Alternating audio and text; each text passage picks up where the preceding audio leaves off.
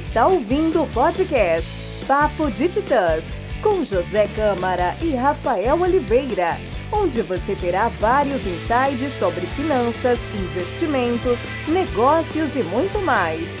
Acompanhe agora mais um episódio. Fala pessoal, tudo bem? Rafael Oliveira, aqui da Academia de Titãs. E aqui é José Câmara. E está no ar mais uma edição do podcast Papo de Titãs.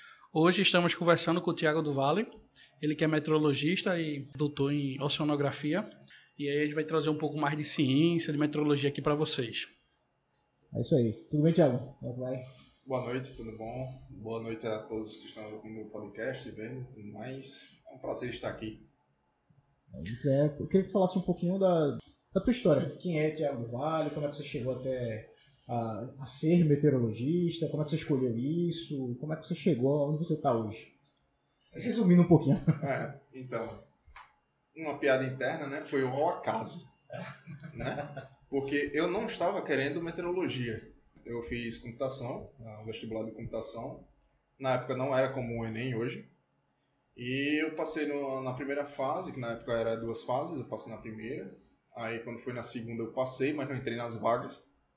E lá na UFAL, é, que eu sou alagoano, na Maceió, lá na UFAL você tinha outras, é, outras chamadas. Aí na segunda chamada eu coloquei física, aí eu também levei bomba, e a terceira opção era meteorologia. Então eu fui chamado para meteorologia. Quando comecei o curso, eu vi uma coisa completamente diferente de tudo que eu tinha visto e comecei a gostar. No, no decorrer da, da, das disciplinas que eu vi matemática, vi física, vi computação, vi as coisas funcionando da forma, de uma maneira científica, as coisas que realmente acontecem, aí eu comecei a, opa, isso aqui é interessante. Então eu fui, eu fui vendo as oportunidades de, que tinha na, na, na universidade e vi que, não, aqui eu posso ter alguma coisa. Eu estou gostando disso tem a parte de computação que eu sempre gostei de mexer com informáticas. Então, pô, eu vou, vou ficar aqui por enquanto. Vai, vai vendo o que dá. Quando chegou nas matérias específicas de meteorologia, eu disse, não, bicho, isso aqui é o que eu tenho que ser. Aí eu fui, é, terminei a graduação, já embarquei no mestrado.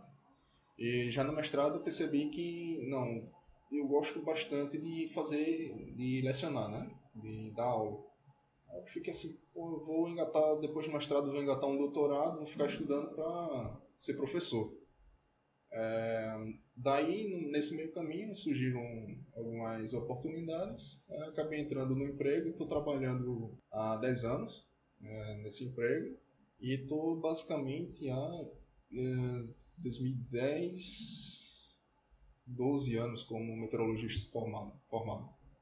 Ah, legal, mas e como foi a, a transição da. Fe, fez meteorologia na UFAL ou foi aqui na Universidade Federal de Pernambuco? É, UFAL. Na UFAL. É... E aí como é que fez a transição para cá? Foi, foi por que você veio para cá, para Recife? Então, eu fiz o, a graduação na UFAL, o mestrado em Campina Grande. São pouquíssimos cursos de graduação e mestrado que existem de meteorologia. E durante o mestrado surgiu a possibilidade de fazer um concurso aqui. Então, é, eu vi essa oportunidade de ficar garantido no primeiro emprego, lá no concurso ganhava pouco, isso fez com que a concorrência fosse mais baixa, então disse, não, vou fazer isso aqui para garantir o meu. Eu fiz, passei e fui chamado, logo teve alguns eventos extremos aqui, mais tarde a gente vai falar sobre isso. Sempre, sempre o assunto, quando fala de meteorologia, eventos extremos sempre está em alta. Isso é importante até para questões de perspectivas futuras de, de emprego, de indústrias tudo mais. Aí é, fui chamado e quando estava aqui já, já empregado, engatei no doutorado também. É interessante aí como você pontuou que tiveram algumas cadeiras durante o curso de graduação que chamaram sua atenção. E quais são essas cadeiras? E, eu, e aí também eu queria emendar com a pergunta: qual o papel do meteorologista, qual a função do meteorologista que ele faz? As cadeiras que mais me chamaram a atenção foi climatologia.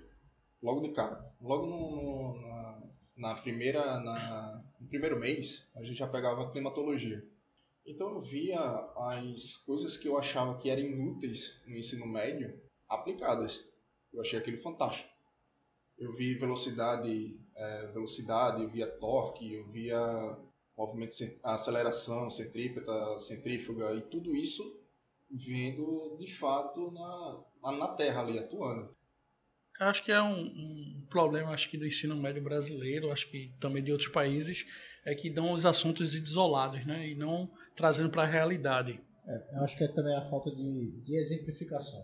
Eu digo, por exemplo, eu tenho, tenho um exemplo lá na Universidade Federal de Pernambuco, meus pais são professores de lá, e aí meu pai fala sobre, muito sobre isso. Ele começou a dar aula na, na área 2 lá, na parte de probabilidade estatística. Uhum. E aí o pessoal coloca é, na, nas questões da prova, coloca aquelas questões de bolinhas aleatórias, você coloca, segura uma bolinha.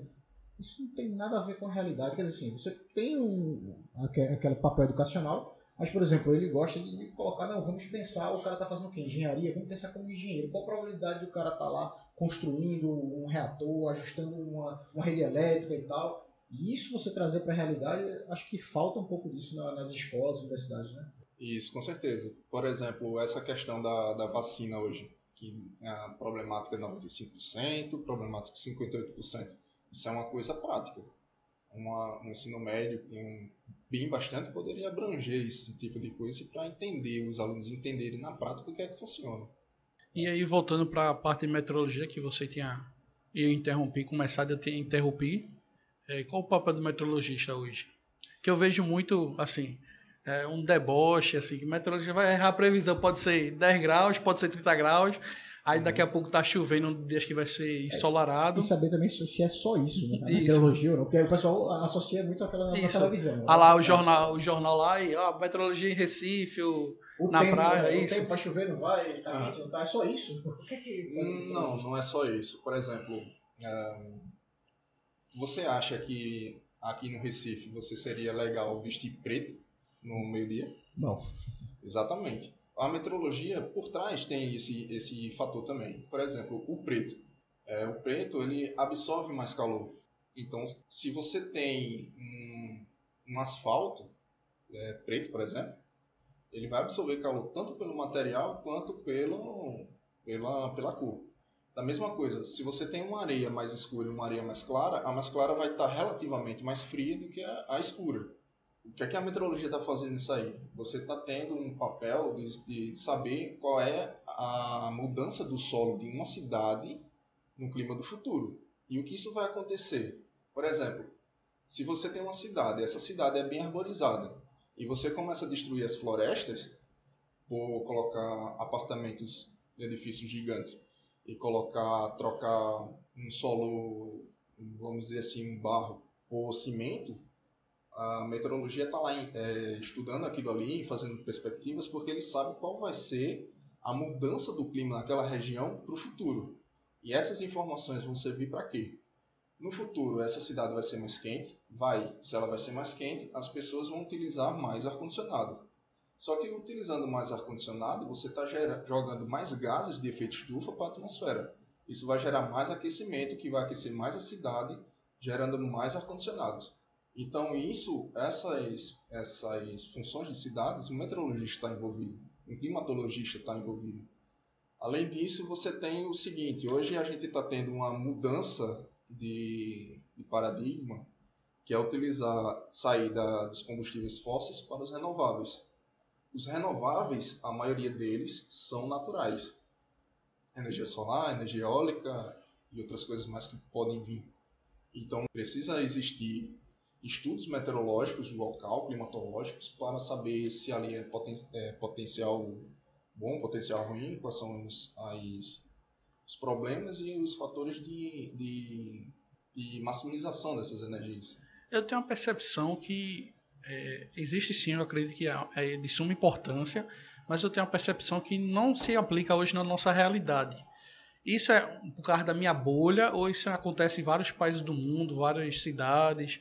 Como está essa, eu não sei também se é a opinião mesmo de Rafael, como está esse avanço, se realmente está tendo realmente a integração é, dos governos, ou se é mais uma, uma participação de, de empresas privadas que estão é, em busca desse, vamos dizer assim, melhor benefício de aproveitar é, profissionais estratégicos que vão construir uma cidade melhor. Uhum. Então, é, se eu não me engano, eu não, eu não tenho essa informação correto assim dizer assim é assim, mas muitos países a meteorologia não é uma grade de currículo de graduação. Ela é uma pós-graduação de outras áreas, certo? Então, é um engenheiro que fez pós-graduação em meteorologia, é um físico que fez graduação em meteorologia. Aqui no Brasil tem um curso de meteorologia e tem muitos meteorologistas que estão inseridos no mercado, é, no mercado privado. Existe, fazendo esse tipo de, de, de análises, principalmente nas áreas de energias renováveis. Da mesma maneira que muitas dessas, dessas necessidades são de pesquisas. Então você tem as universidades que, que, que aqui no Brasil é por meio de concurso, é por meio de, de bolsas de, de pós-doutorado, que chamam meteorologistas para trabalhar nessas áreas também. Então não é uma, uma questão de bolha, é questão que é um, um mercado bem restrito mesmo. Mas aí eu fiquei com curiosidade agora. Tu falasse que lá fora não existe o curso de meteorologia em graduação. Uhum. Você acha que aqui é, é, foi bom fazer isso? É necessário? Ou realmente deveria ser só uma pós-graduação ou uma especialização? O que, é, o que você acha com relação a isso? É neutro. Porque, assim, o curso da gente, é, a base é física, só que é aplicado à meteorologia. A gente está formando é, meteorologistas de fato. Tem, tem, tem matérias que são específicas para meteorologia. Lá você vai ver a mesma coisa, sendo que separado.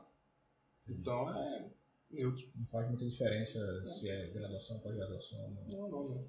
E por que você chegou a fazer oceanografia? O que, qual a interligação aí com meteorologia? Eu sei que tem algumas semelhanças, mas por que você escolheu isso? O oceano, a Terra, né? É, a maior parte dela é coberta de água dos oceanos. Então, logo de cara a gente percebe que o oceano ele influencia na climatologia. Então a relação é meio estreita, é basicamente a mesma coisa, é a mesma relação. É, toda, não toda, mas a maior parte da, do vapor de água que é disponível na atmosfera para causar o ciclo hidrológico, que são as chuvas, é, a manutenção dos rios, a, a própria umidade que a, a, a, planta vai receber, tudo isso vem do oceano, a maior parte dela vem dos oceanos. Então é uma relação estreita, são, são matérias equivalentes. Então, como, como já tinha uma base, uma base de meteorologia, eu, eu fiquei, poxa, deixa eu ampliar aqui o, o meu horizonte de vista. Aí eu fui para a sonografia. Aí eu consigo, aí agora eu tenho uma, uma visão de interação oceano e atmosfera um pouco mais detalhada. No caso da, da meteorologia, vocês é, estudam alguma parte da, da relacionada à sonografia, mas é mais básico, é isso? Isso, exatamente. Não, não vê de maneira profunda também como é que funciona? Ou... Isso, exato. É mais básico, é a interação do oceano na atmosfera. Entendi. A parte que eu fiz no doutorado é justamente os dois de mão dada. O que o oceano impacta na atmosfera, o que a atmosfera impacta no oceano. É, você pontuando aí a questão do, da importância do, do meteorologismo, né, com um mundo mais verde, só que eu tenho uma descrença que realmente está se caminhando para isso o mundo. É, de ter mais energias renováveis, eu falo de modo geral, assim, de forma massiva. Hum. Hoje tem cada vez mais a aglomeração nos centros urbanos, que acho que é um, um grande problema da, da sociedade atual, de sempre ter mais casas. Os governos não, não são todos, tá? Estou falando da minha realidade. Os governos não, não fazem planejamento de 10, 30, 40 anos e eu tenho um certo receio, até medo, assim, dizer assim, como vai ser a evolução daqui para lá. Você vê, acho que, de algo positivo? Você acha que é, os governos atuais estão caminhando de forma assim lenta? É, qual a sua opinião? É, é uma coisa complicada porque a gente ainda está no início, né?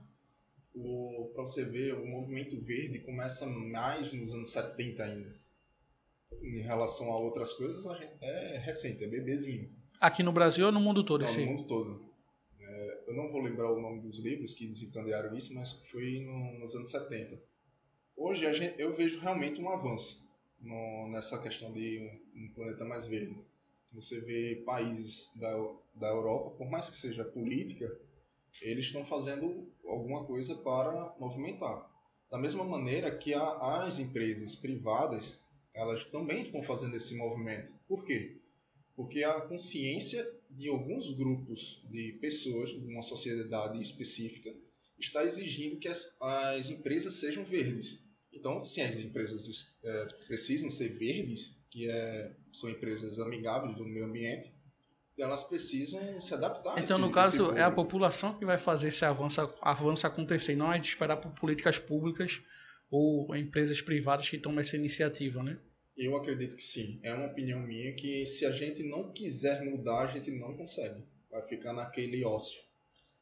Mas seria introduzido aonde? Na educação, currículo escolar? Ou, como seria introduzida essa, essa mudança de comportamento das pessoas?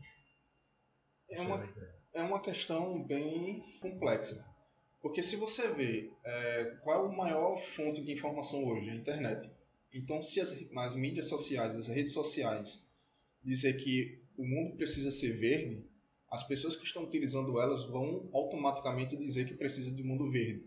Isso não é questão de escola, política pública ou outro tipo de coisa. Isso é uma, um organismo. A sociedade é um organismo. São um conjunto de pessoas é, dentro delas lá que, se mudar a visão delas, as empresas vão ter que mudar, as políticas públicas vão mudar e tudo vai mudar, mas tem que partir das pessoas. É, e aí nessa, nesse quesito aí de utilizar as mídias sociais como a favor, é, eu acho que é um pouco de martelar. Eu vou expressar um pouco minha opinião. Eu acho que a gente tem muito assunto no colégio. Acho que seria mais um complemento a mais, mais uma informação que seria perdida com o passar do tempo. Não só no colégio, né, na faculdade e tudo mais. Eu acho que o grande problema é que o pessoal começa a encontrar é, mais assuntos de, que seja de relevante, querendo ou não, só que fica aglomerando, só que não define quais seriam os principais pontos. É como fazer analogia, a gente pega lá os 10 pecados da Bíblia, e na verdade, você for olhar assim, nem todos, todo mundo reconhece ou conhece quais são os 10 pecados listados. Mas se você pegar e concentrar-se somente em um, é, amar assim como mais ao próximo, acho que você conseguia passar todo esse tipo de mensagem. Então, acho que fazer uma bem analogia aí. Se você não quer é, viver num local ruim, eu acho que você deveria concentrar em dizer, ó, você acha que é, é agradável jogar lixo no chão? Você acha que é agradável fazer desmatamento? Você às vezes tem uma pequena casa e matar sua árvore, desmatar? Eu acho que devia ser mais uma conscientização assim de poucos princípios que realmente valesse a pena e não cada vez mais informações, informações, informações e de certa forma termina esquecida com o passar do tempo.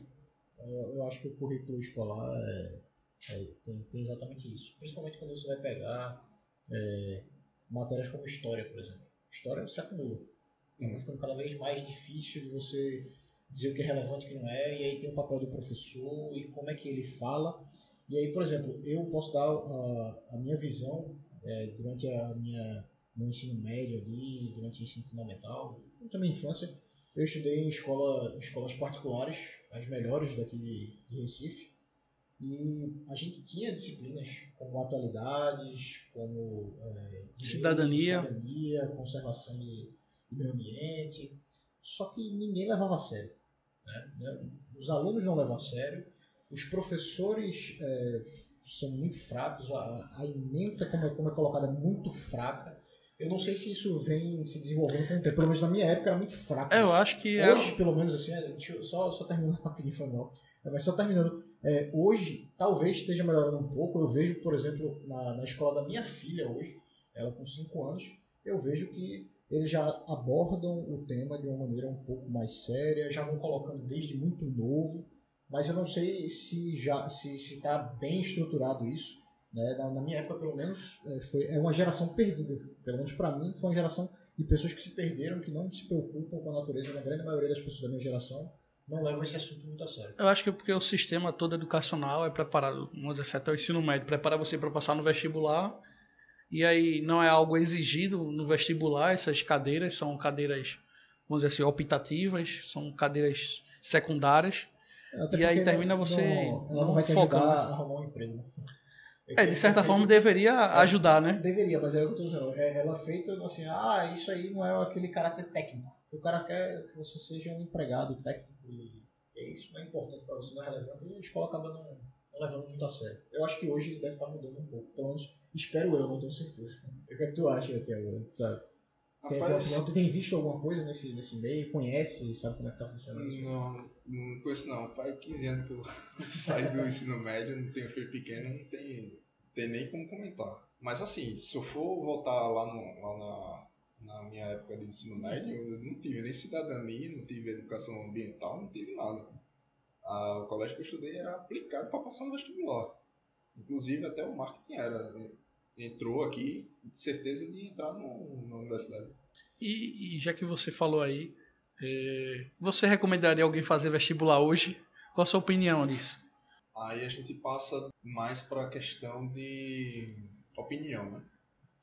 Porque cada um tem a sua, óbvio. Mas a minha opinião é a seguinte: se você não quer ser específico em uma coisa, você quer arrumar um emprego, não precisa ir para o vestibular.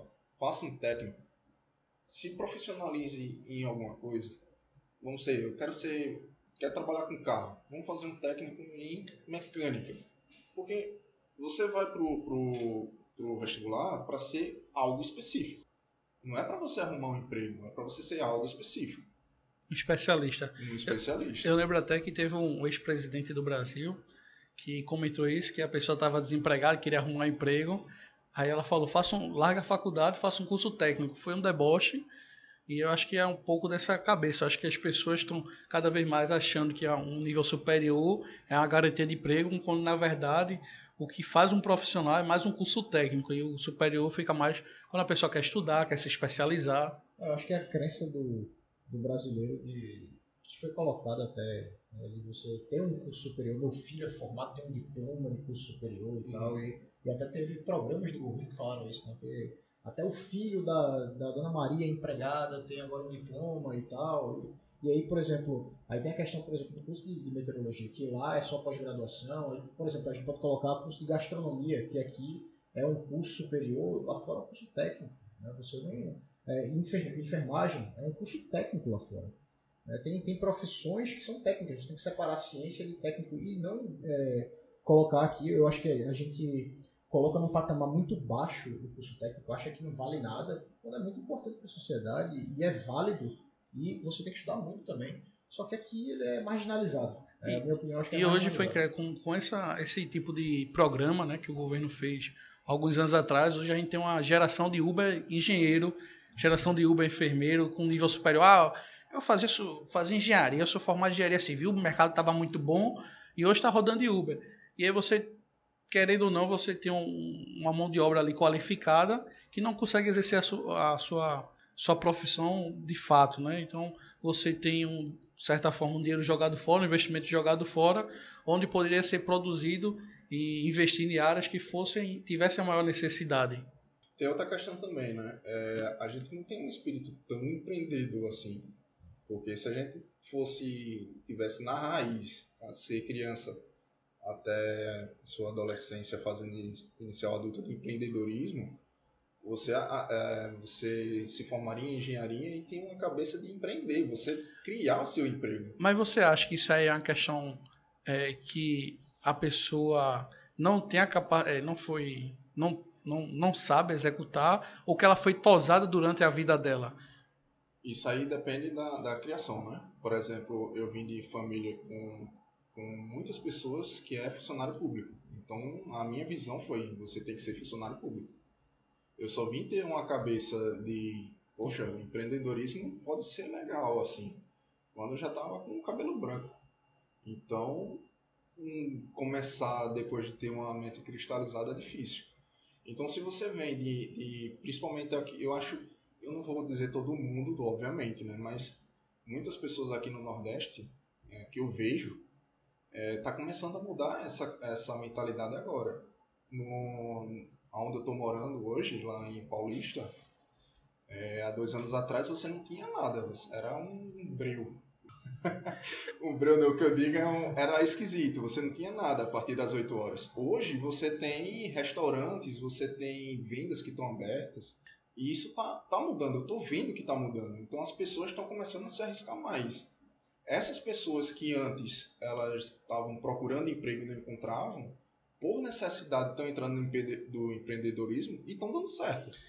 Eu acho que essa parte aí que você comentou aqui no Nordeste, eu acho que os principais nordestinos assim que faziam mover o Nordeste saíram e foram para o Sul, que aí deu aquela imigração lá e começaram a desenvolver o Sul e Sudeste do país, né? E a gente ficou carente dessas pessoas que sejam, quando se tenham mais iniciativa, ter essa característica mais empreendedora, e aqui ficou déficit. E agora a gente está conseguindo resgatar esse, esse tipo de comportamento. Eu acho que é, é uma cultura do, do coronelismo aqui no Nordeste. É de você estar sempre ajudando, auxílio, auxílio, auxílio ao, ao pobre. E aí você também tem a questão da escola, você tem a questão da, da cultura do brasileiro em si. De que aqui é o paraíso do- dos concursos públicos. Né? Todo mundo quer aquela falsa estabilidade de um concurso público. Hoje, por exemplo, você vê que eh, não existe tanta segurança assim no concurso público. Por exemplo, a, minha sogra ela é funcionária pública né, municipal do, da cidade de Limoeiro, aqui em Pernambuco, e salário atrasado, mas é funcionária pública. E aí? É, eu acho que, pelo menos no governo federal, ainda não, não tem funcionário público que não está recebendo, mas isso pode vir a acontecer no futuro. A gente não sabe, com a quantidade de, de dívidas e déficits que o governo vem fazendo, isso pode acontecer. Então não tem essa estabilidade tão grande como o pessoal achava que tinha.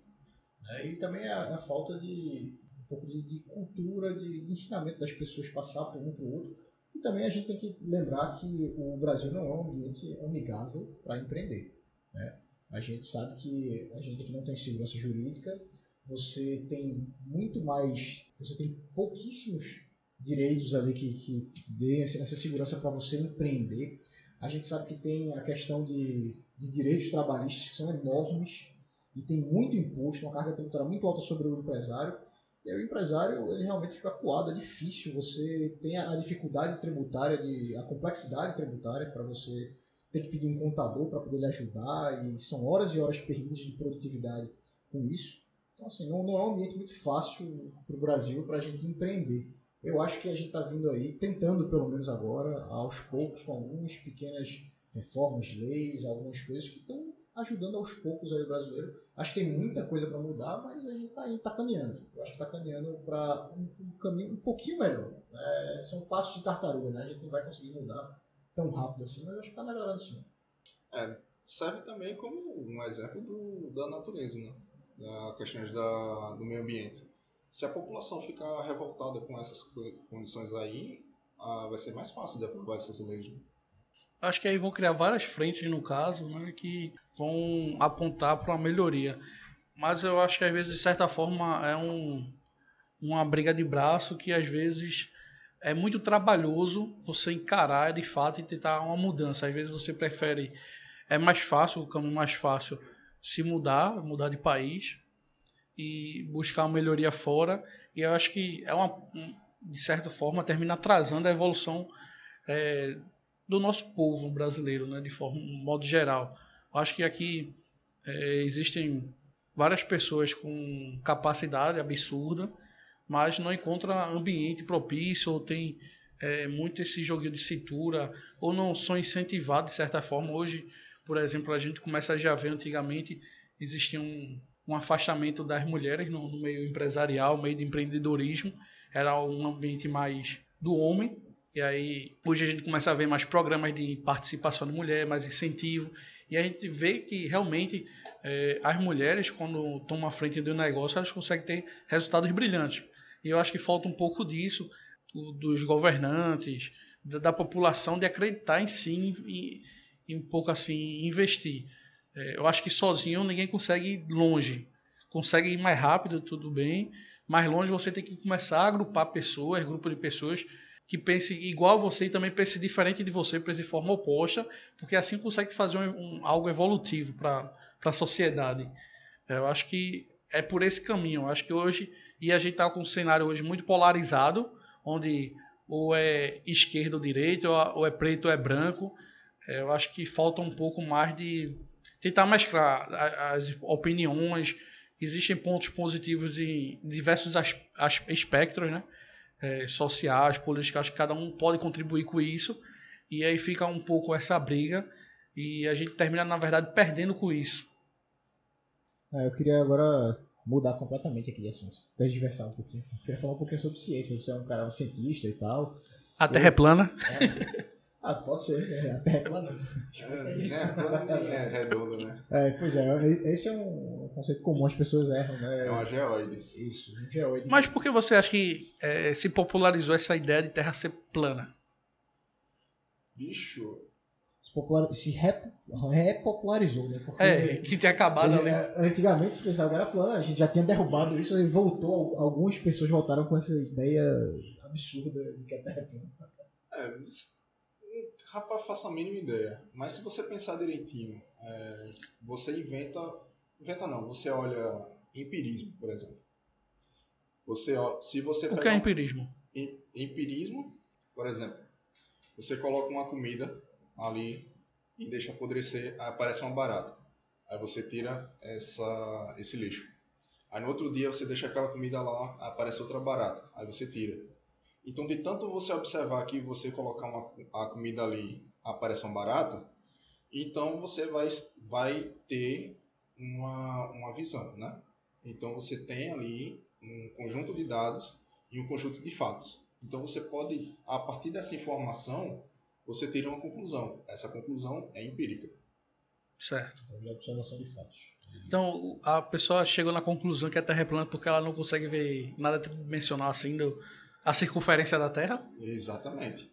Aí ela começa a gerar, ela começa a gerar é, explicações para embasar esse fato. Por exemplo, no, no exemplo da barata, eu posso ver que a comida atraiu a barata. Mas no século eu não- 16 ou 17, um biólogo ou um cientista lá disse que a comida virava barata, que antecedeu o Darwin, né? O darwinismo.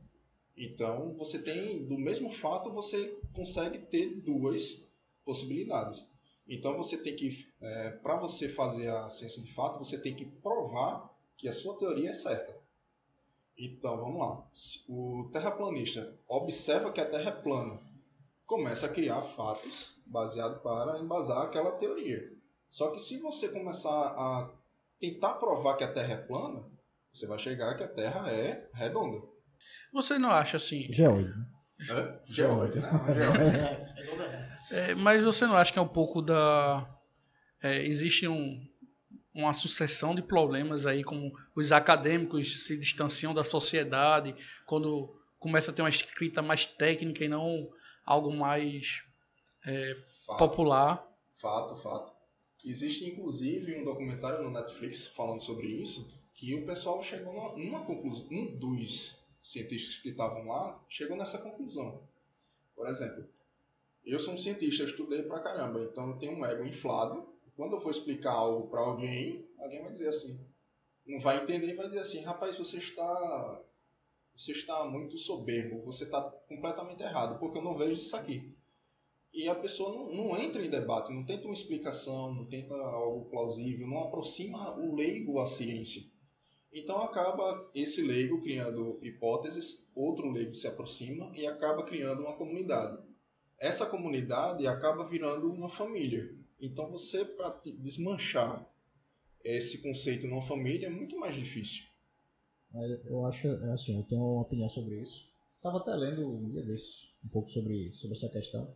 É, O autor fala sobre, sobre o seguinte. é, antigamente, os cientistas, eles escreviam para a população, para o leigo. Se você pegar um, um livro antigo, por exemplo, sei lá, René Descartes, Euclides, é, se você pegar esses autores, você vê que eles escreviam para que pessoas comuns conseguissem interpretar problemas normais da sociedade. E hoje em dia essa questão, os cientistas eles conversam entre si, mas por quê? E aí tem um fato interessante que eu, eu nunca tinha parado para pensar. É, é muito mais fácil quando eles conversam entre si, ah, o progresso vem mais rápido, porque eles se entendem mais rápido. E aí você não precisa perder muito tempo em, em explicar para o outro. A, a conversa entre si, você tem cérebros que, pensam sobre o determinado assunto e aí você acaba desenvolvendo mais rápido, a ciência se desenvolve um pouco mais rápido. Tá, é, concordo, é fato, mas aí você tem o problema de não passar isso para a população. Então, assim, a gente tem um dilema aí, é complicado. Como fazer isso aí? como você pesar uma balança. Eu acho que deveria ser isso, a gente pensar sobre isso. Né? Com certeza, porque se você está conversando entre cientistas para é, evoluir a ciência, não precisa de simpósio. Tem locais para fazer isso. Mas se tem um leigo que está curioso para saber o que você faz, aí já é, volta para ser opinião minha. Mas eu sou de muito bom grado de explicar todas as coisas para esse leigo. É, é, tipo, me dá prazer explicar da meteorologia inteira para essa pessoa. Se ela ficar me perguntando, a gente passa uma semana conversando. Mas assim, uh, existe uma. Mas aí, cara, é só, só interrompendo rapidinho. Mas aí, por exemplo, você não acha que o, o cientista perderia um pouco do tempo dele fazendo isso, quando ele poderia já estar. Tá... É a questão do livro, por exemplo. Eu pego aqui assim. O cientista é, que escreveu o livro antigamente, escrever um livro, explicar para uma pessoa, dá muito trabalho você escrever um livro, etc. Quando ele escreve já para o cientista, já é mais rápido, o cara já pega e tal. Não, ele já não perde muito tempo nisso. Eu, eu, entendo, eu concordo com você que tem que, tem que se explicar e tem que se passar para a pessoa leiga isso.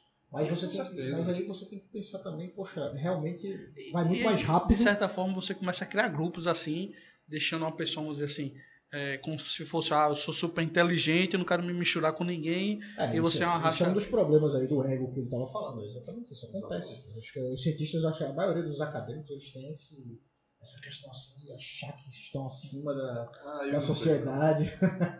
Não, o, o, grupo que eu conheço são, são gente finas mesmo. Os caras explicam bastante, seja você uma criança ou uma, um, um idoso.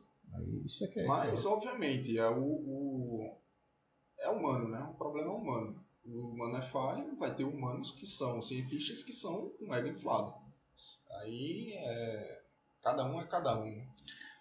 Você vê, agora é uma pergunta nessa área de, educacional. Você vê ainda que falta investimentos no país nessa área acadêmica? Como, qual, é, qual é o cenário hoje? Assim, eu vejo algumas coisas pela mídia, eu não consigo acompanhar de perto, mas eu vejo que ah, tá faltando dinheiro na educação, tá faltando dinheiro naquilo. É, qual o seu ponto de vista? Você que vivenciou de fato na prática aí com doutorado, mestrado, realmente falta essa verba? Falta muito dinheiro, muitíssimo, e a gente viu nesse ano passado.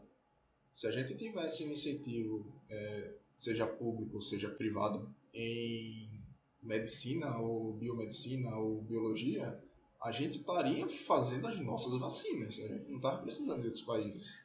Então, a ciência move a economia do, de um país, a estrutura, e tudo isso está interligado. Então, a gente precisa, sim, tanto de investimentos públicos quanto privados. Mas, na sua cabeça, eu acho que a grande responsabilidade ela é do Estado ou vai ser de iniciativa privada, nesse caso? Então, aí a gente entra num certo dilema. É, uma empresa X não vai investir em um negócio Y. A empresa X quer produto X, que é tecnologia X. Se a gente não tem tantas empresas assim que necessite de, de pesquisas, de, de, de melhoramentos naquela área, essa área vai ficar deficitária. Aí entraria o investimento público para entrar na, nas áreas deficitárias. Então tem esse, esse meio termo. Mas se, assim, se a empresa, é, vamos lá, a empresa Y lá que não não está recebendo o, o dinheiro, não, não se desenvolve. Ela não se desenvolve por quê? Porque se ela é lucrativa, deveria ter alguma empresa ali, né? E se não tem, talvez seja aquela questão da segurança, de você não ajudar, que, que tenha um ambiente propício a, a, ao empreendedorismo. Talvez seja isso. Isso. Vamos lá. É, em questões práticas. Supondo que você tenha um curso de agronomia, que o curso de agronomia aqui no Brasil devia ser top de linha. Porque a nossa, a nossa maior economia, nosso carro-chefe da economia é agrícola, os produtos agrícolas. Que até acho que de certa forma é ruim, né? Que a gente perde muito valor agregado aí, que na verdade não existe o valor agregado do produto. É, o commodity. É apenas o commodity aí que é ditado pela regra do mercado. Então você não tem. Ah, mas ainda assim dava para a tecnologia ganhar muito dinheiro, muito espaço aí, né? Apesar de que nós temos uma tecnologia muito avançada lá. É, sim, questão sim. ali, aí a gente já vai para outra questão, aí a gente vai para a questão de, dos grandes cinturões ali, aí você tem lobby político, aí você tem um monte de coisa que, que atrapalha a concorrência, enfim, a gente Isso, poderia trabalhar com outras coisas. Pronto, então, aí você tem empresas de, de agrotecnologia que investem em universidades para ter vantagens na produção agrícola. Então o Brasil é o maior produtor de soja. Então é óbvio que os estudos em soja são alto níveis, são extremamente bons. Só que tem outras, outros, é, outros ramos que a gente tem deficiência. Por exemplo, vamos lá para a meteorologia. Qual é, qual é uma empresa que vai investir em previsão do tempo? Qual é a empresa de previsão do tempo que existe? Mas é que tá. Só não, jornal? é, não é lucrativo? Ou poderia ser um negócio lucrativo? Poderia ser lucrativo. Por que, é que ninguém entra? Qual a dificuldade? É isso é, queria Exatamente, é uma visão empreendedora. Existem empresas que fazem previsão do tempo? Existe. Essas empresas estão nos, nos locais onde o dinheiro está. Co- Como uma pessoa ganharia dinheiro com meteorologia? Sem ser concurso. Sem ser concurso. Isso. Se eu soubesse, tava rico. Não, então. É, as pessoas que, que trabalham com meteorologia, elas estão mais hoje, elas estão mais enfocadas na questão de re- energias renováveis. Só que existem é, estudos de dispersão de poluentes, tem as questões ambientais também. Então, cons- consultoria é o que, que mais tem, de, os meteorologistas fogem mais para a consultoria. E tem empresas especializadas em um produto específico. Né? Tem algumas empresas aqui em Pernambuco, inclusive, que são formadas por meteorologistas que saíram lá do, do sul do país e veio para cá para instalar empresas, para instalar uma empresa que, que fornece isso, controle de qualidade de dados para prospecção de vento, para prospecção de usinas térmicas, fotovoltaicas, tudo mais. Uma empresa de, que hoje está em ascensão, que eu estou vendo muito, é a instalação de, de painéis solar. solares. Então, Você acha que esse é o caminho? Principalmente acho que aqui no Nordeste, né? Que a gente tem um sol durante o ano todo. é o caminho.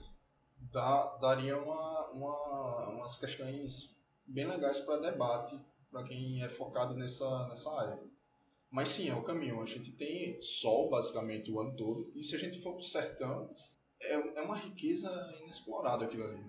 Então, se o investimento em energia solar lá no sertão for é, aprimorado, tem muita, tem muita fonte é, de riqueza lá, tanto para empreendedorismo quanto para setor público também. E as empresas de, de meteorologia, que a gente estava falando, ah, não tem muito e tal, qual é a dificuldade. Lá fora, existem grandes empresas de meteorologia, ou é tudo, são todas atreladas ao governo também? Como é que é lá fora? Tem muita empresa, tem algumas empresas lá fora que ganham muito dinheiro com isso? Existem. Existem sim. E elas não entram aqui, elas não querem entrar, tem barreiras, ou aqui, por que, que ninguém copia mais ou menos como é que funciona? É aquela questão jurídica? Qual é o problema? Sobre as questões legais e porque elas não vêm para cá, eu não sei. Mas existem exemplos de empresas lá no, eu acho que é nos Estados Unidos, que elas fazem seguros de safras baseado em previsões climáticas. É, seria legal botar aqui, eu não sei como é que funcionaria questões burocráticas, não sei como é que funcionaria, então não sei dizer se dá para botar aqui. Mas lá, se você tem um seguro de safra, tem as previsões do clima, e se mesmo com as previsões favoráveis a sua plantação perder certo, certo é, perder por algum evento climático que não foi previsto, o pessoal lá vai lá e banca a reconstrução. Isso é de uma área. Outra área que você tem de empresas de, de, de meteorologia é de especulação em bolsa. Lá você tem. ah, a gente está prevendo uma seca, então a gente vai fazer estoques de laranja. O preço cai, o preço sobe. Se vai ter muita chuva, o preço cai, o preço sobe. Então, baseado nas previsões dessas empresas, você sabe o que, é que você vai fazer com as futuras safras e você sabe se o preço vai subir ou vai descer.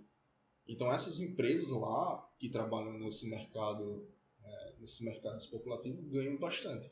É, falando aí de, de previsão do tempo aí, quanto tempo vai chover e tal. Como vocês conseguem analisar essas informações? Com quanto tempo na frente é possível prever é, uma grande chuva, tempestades, que às vezes a gente vê muito aqui no Brasil, sempre essas catástrofes, e é sempre repetitivo em mesmos locais.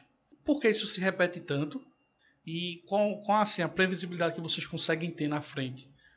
Certo. É, a gente aí entra no, em duas questões. Existem os trópicos, que são as localidades mais próximas do Equador, certo? A região mais, que são mais quentes e são mais energéticas. Essas regiões são mais difíceis de fazer previsão do tempo. E existem as localidades extratrópicos, que ali no sul do país, Argentina, nessas regiões mais afastadas do Equador. essas regiões são mais dinâmicas.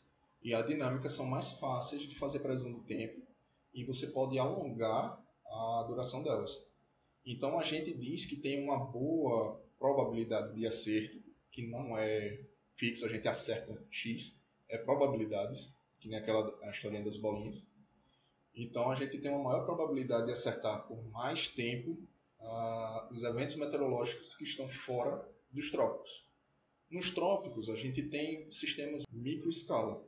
Então, por exemplo, para quem conhece Recife, Recife é colado de Olinda.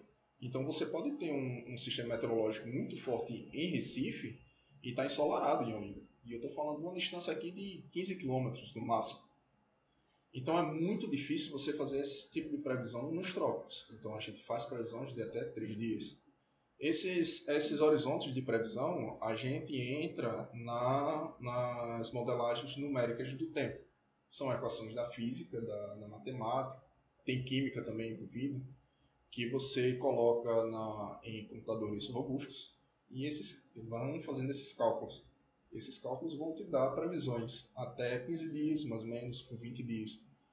E esses erros de previsão, de previsão, eles são erros embutidos dos dados medidos, das físicas feitas nas equações dentro dos modelos meteorológicos e também da, da própria dinâmica que pode mudar, que a gente volta para piada interna de novo, que é a questão do acaso.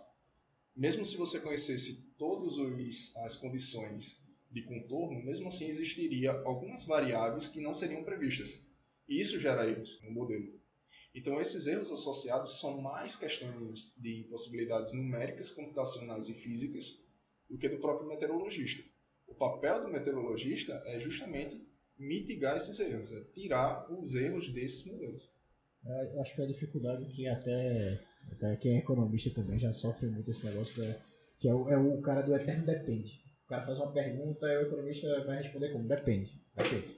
Tudo depende. Né? A dificuldade do economista é exatamente essa.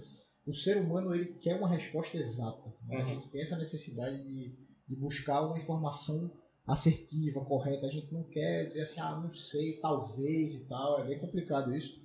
E aí, por exemplo, a economia funciona da mesma, da mesma forma. Você tem bilhões de variáveis econômicas e de agentes econômicos que estão interagindo entre si o tempo inteiro, que deve ser a mesma coisa na meteorologia, uhum. e muitas delas você não consegue nem quantificar, é impossível quantificar. E aí, para trazer uma, uma possível previsão, você faz um modelo matemático e aí você tem que enxugar algumas variáveis, deixar de lado, você deixa como se fosse mais constante. E aí você faz uma previsão. E essa previsão nunca é, é 100% correta. E aí é a dificuldade das pessoas de aceitarem isso, né? Dizer assim, pô, o cara errou, o cara erra sempre. Ah, veja, é uma previsão de acordo com aquele seu modelo que você está trabalhando e nem sempre você vai acertar. E talvez até você erre mais do que acerte. Até porque é, são muitas variáveis. É, é, muito complicado você trabalhar com isso. Né? Isso, com certeza. É, se a gente fosse ficar apenas com os modelos, a gente erraria mais do que acerta. Então, o papel do meteorologista é justamente esse. Você tem que conhecer quais são os problemas dos dados de entrada, o problema da física do modelo e saber os, as possíveis variáveis que possam estar influenciando nesse, nesse, nesse resultado. Isso aprende na faculdade ou você só aprende na prática? Na prática. A gente na, na faculdade é, é complicado. É difícil. Na faculdade. Negócio desse é meio difícil você aprender existe, aí, a teoria. Aí, né? existe algum curso que seja lhe profissionalize para o mercado de meteorologia ou só você consegue é, na prática mesmo assim não existe nada só é teórico mesmo a formação existe uma formação de técnico em meteorologia mas é para mexer mais com os dados né? É, geralmente esse pessoal que se forma técnico, ele trabalha mais com a aeronáutica, parte de aeronáutica. Coleta de dados, interpretação de dados, é, formação de dados. Mas para você fazer a previsão do tempo, você precisa aprender, obviamente, as cadeiras da, da meteorologia na, na universidade e pegar toda essa carga e aplicar na prática. A prática vai depender da, da universidade, né? Eu tive uma excelente professora de, de sinótica que ela mostrava... O que é sinótica? Sinótica é basicamente uma previsão, uma, um conjunto de, de dados que você tem em escala é, planetária. Por exemplo, existem sistemas meteorológicos de microescala, que são até dezenas de, dezenas de quilômetros de, de, de influência, por exemplo, uma nuvem, certo? é uma coisa de microescala. Você tem uma, uma, uma resolução de mesoescala, que são sistemas que estão nas centenas e até milhares de, de quilômetros. E você tem uma, uma escala que é sinótica, que a gente está falando de dezenas de quilômetros. Por exemplo, uma, um sistema meteorológico que é comum aqui, a gente está falando de, das ondas de leste. Você já, como vocês estão aqui em, Recife, provavelmente já deve ter ouvido, que é geralmente que ocorre em junho e julho. Esse sistema, ele é um sistema de mesoscala, porém, quando a gente, para a gente observar esse sistema de mesoscala, a gente tem que olhar uma grande escala. Essa grande escala é a escala sinótica, certo? Então, é basicamente para a gente prever o que vai acontecer em Pernambuco, a gente tem que olhar o Brasil inteiro mais o Oceano Atlântico. Então, essa área gigante de, de abrangência que a gente tem que ver é a escala sinótica, certo? Eu tive uma professora que foi excelente, ela me explicou todos os macetes. Então, para mim sair da universidade para fazer previsão do tempo foi fácil, mas é, por causa da professora. Mas a prática mesmo lá, atuando só. Você acha que com, com o passar do tempo aí, o meteorologia vai começar a se tornar uma, uma profissão obsoleta da seguinte forma: depois que a gente começa a colocar a inteligência artificial, ou é impossível a inteligência artificial ajustar essas fórmulas físicas e matemáticas, como você falou? É complexo, porque eu não, não entendo muito bem a física da, da inteligência artificial. Mas do pouco que eu sei, a inteligência artificial são mais questões é, estatísticas. A, a, são regressões logísticas, são regressões, outras coisas lá. Aí você tem uma coisa mais é, mediana. A questão da previsão do tempo são coisas mais turbulentas, é mais físico, você tem a dinâmica. Eu já vi estudos que se você colocar as questões físicas junto com as questões estatísticas, melhoram a previsão para, para frente, no, acima de três dias. Mas eu não creio que a solução seja exclusivamente inteligência artificial. Mas assim, se a gente conseguir fazer um modelo que acerte 100% da, da previsão do tempo... Aí a pessoa fica rica, né? é, eu, eu, que eu, algo, algo que acerte 100%. É, eu ainda acho que seria impossível 100%. Né? O cara pode é. chegar próximo aí e tal, o mais próximo possível a 100%. Acho meio complicado. É complicado. Mesmo a, a, a inteligência Não, mas eu falo porque, de certa forma, você começa. São ajuste de dados. Eu faço essa pergunta, eu sou. Pode dizer que eu sou. Pode, eu acho que tem, tem uma leigo no interpretação assunto. junto, né? Ou não. Tem que ter uma interpretação humana, alguma coisa ali dentro junto, não é só. Ou pode ser replicável isso? Não, a interpretação humana ela pode ser feita de acordo com vários padrões e a inteligência artificial poderia criar esses padrões? é, eu faço pergunta conforme a lei, que eu também não entendo muito de inteligência artificial, não. A inteligência artificial ela vai cortar algumas arestas que a, a próprio ser humano não consegue enxergar. Mas vai ter algumas, algumas coisas lá que vai ser impossível por causa da limitação de hoje, né? Mas então assim. Então pode ser complementar, né? É, mas daqui a mil anos, por exemplo, vai ser obsoleto? É possível que sim. Daqui a 100 anos vai ser obsoleto? Eu creio que não. Então, essa questão de ser a, a meteorologia, o meteorologista ser obsoleto, eu acho que a gente está no ramo de ascensão. Eu acho que o mercado de meteorologia vai crescer nesses próximos anos, justamente por causa da demanda. Porque a demanda vai crescer. As questões ambientais, como, a gente estava falando logo no começo, vai exigir meteorologistas, porque é a mudança do clima, os sistemas ambientais vão exigir transporte de poluentes, vão exigir é, reciclagem de água, tratamento de esgoto, e tudo isso está interagindo com a atmosfera. O meteorologista pode atuar nessas áreas. Então a gente está no ramo de ascensão. Agora, ficar obsoleto num curto período de tempo eu creio que seja muito difícil, mas num longo, num longo prazo, acredito que sim, mas isso é 200, 300 anos, sei lá. Eu queria fazer só uma, uma última pergunta aí. A gente estava falando um pouquinho sobre essa questão da, da ciência e aí universidade, teoria, prática, dificuldade. É, como é que você vê hoje essa questão de, de aliar teoria e prática? Não é importante? É importante? Vale mais a teoria do que a prática? Vale mais a prática do que a teoria? Eu digo isso porque, assim, pelo menos é, dentro da internet a gente está vendo uma bolha gigantesca de, de, pessoas que estão sendo treinadas a, pensar em 100% prático. Não, o que importa é a prática. Prática, só prática e a teoria não vale nada. A teoria vale alguma coisa, não vale. É importante você pensar, não pensar. Como é que funciona isso para você? Vale, a teoria vale muito. É, meu pai sempre disse: você não vai estar tá com dor de dente e vai no mecânico para consertar seu dente. Então, você precisa sim da teoria, você precisa sim do básico e ser muito bom nesse básico e nessa teoria. Mas a questão prática é muito mais valioso do que a própria teoria. Porque, por exemplo, você pode ser o, o expert da meteorologia, mas chegou lá na prática, você não consegue fazer uma previsão do tempo, então esse seu produto não pode ser tão bom. Mas aí eu, aí eu queria só entrar numa, questão assim, por exemplo, é, vamos dizer que você é muito bom na prática, mas se uhum. você não desenvolve a teoria, você praticamente é um macaco adestrado. Você só está martelando ali e se mudar qualquer coisa, a gente sabe que a gente está num ambiente, num mundo que muda com uma velocidade muito grande, você se perde. E aí você fica obsoleto. E aí a questão da teoria ali, a teoria prática poderia ser importante por isso, porque assim, às vezes você tem muita gente que fala assim, ah, o professor universitário não serve para nada. Será que não serve para nada? Eu queria entender se você acha que vale, que não vale. Porque ele pode não aplicar na prática, mas ele pode te ensinar a pensar e você colocar na prática por outras pessoas. Isso, exato. Eu tive um professor muito bom que ele disse, olha, ele disse várias coisas, né? Uma das coisas que ele me disse foi, primeiro, não confie em ninguém. Faça as suas as suas decisões. Então você precisa pensar. Você precisa estudar, você precisa formar suas opiniões baseadas naquilo que você acha correto. O professor está ali para te ensinar a pensar e não passar o que ele sabe para o aluno, porque senão você estaria repetindo informações. E se você repete informações, você não dá um passo a mais. Então você precisa de uma, de uma teoria muito boa, porque quando chegar na prática vai chegar, vai chegar é, informações que você vai dizer assim, poxa, isso aqui é para esse lado, mas a teoria diz que isso aqui vai para esse lado.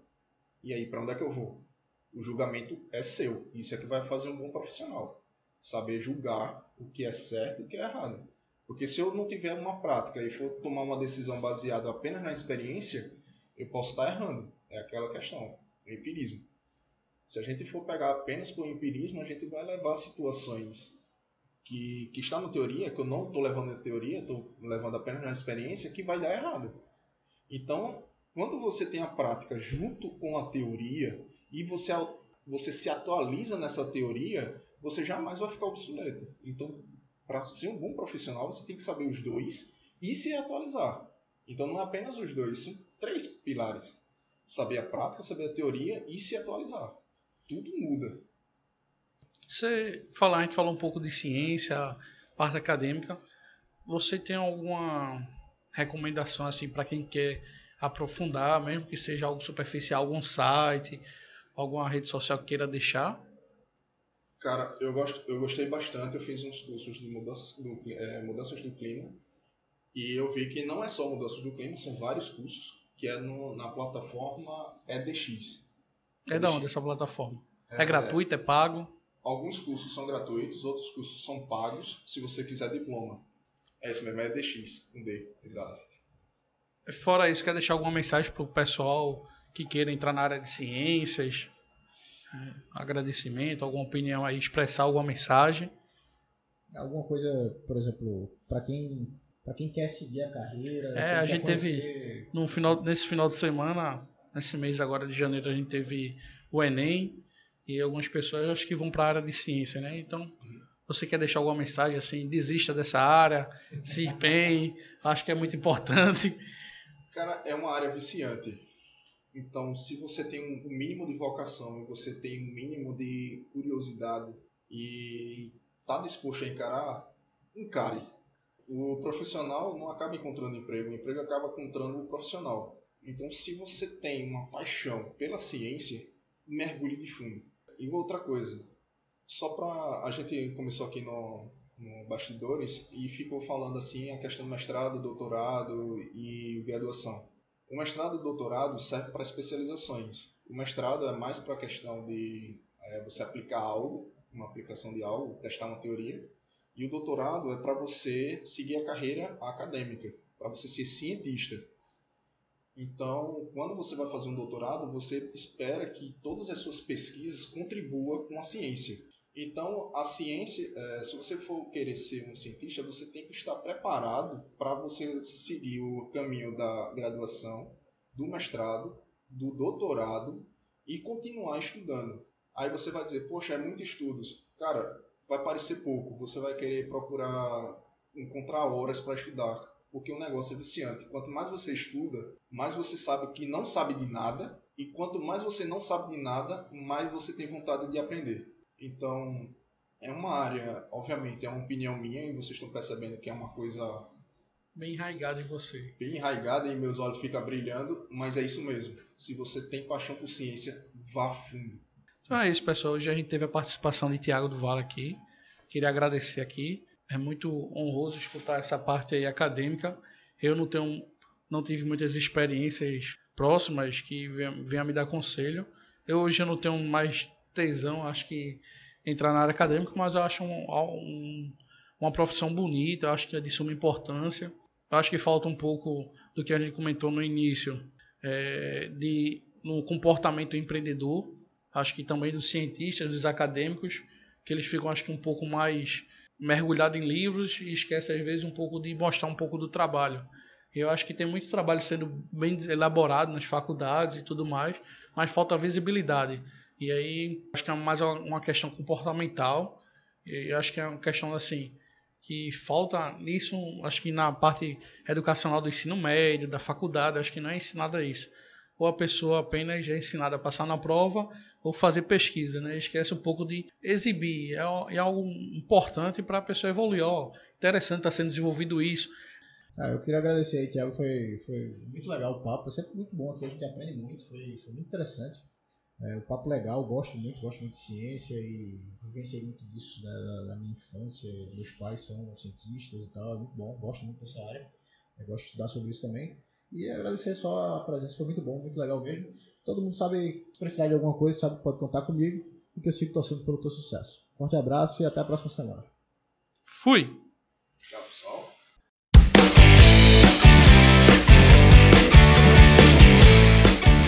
Você acabou de escutar a mais um episódio do podcast Papo de Titãs, com José Câmara e Rafael Oliveira.